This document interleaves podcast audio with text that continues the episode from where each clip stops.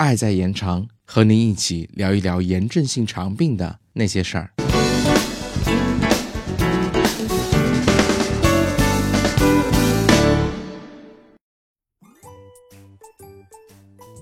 Hello，大家好，欢迎回到 CCCF 小广播。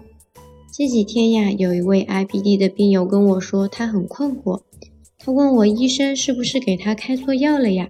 怎么会给他吃沙利度胺呢？不会吃出海豹足来吧？很多人啊，都应该听说过反应停事件，这里面的案犯就是所谓的沙利度胺。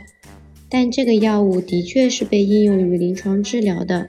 更被称为是穷人的类克。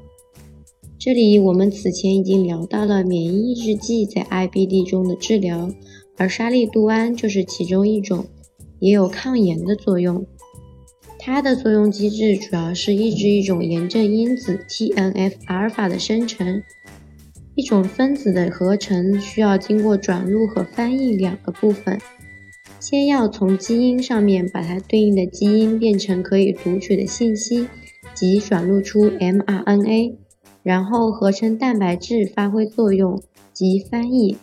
而沙利度胺就是促进这个 mRNA 的降解，抑制后续的合成，这样就起到了减少炎症因子、抑制炎症反应的效果。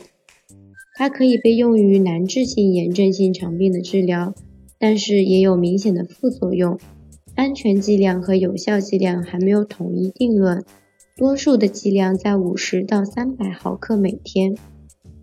沙利度胺的副作用主要包括过敏性表现、白细胞减少和机会感染、心血管疾病等，而最为熟知的就是致畸性。之前著名的反应停事件其实就是沙利度胺对胎儿的致畸作用，表现为海豹儿。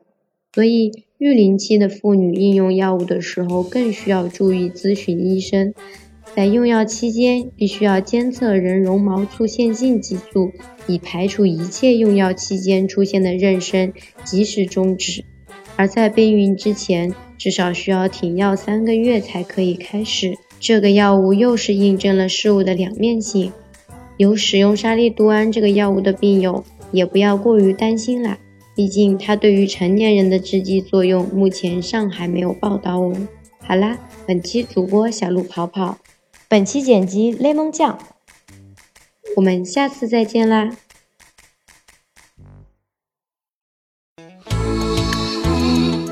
本节目由 CCCF 爱在延长炎症性肠病基金会独家录制播出。节目内容感谢由浙江大学出版社出版的《溃疡性结肠炎和克罗恩病你问我答》丛书。更多详情，请欢迎关注爱在延长官方网站及微博、微信公众号，期待您的互动。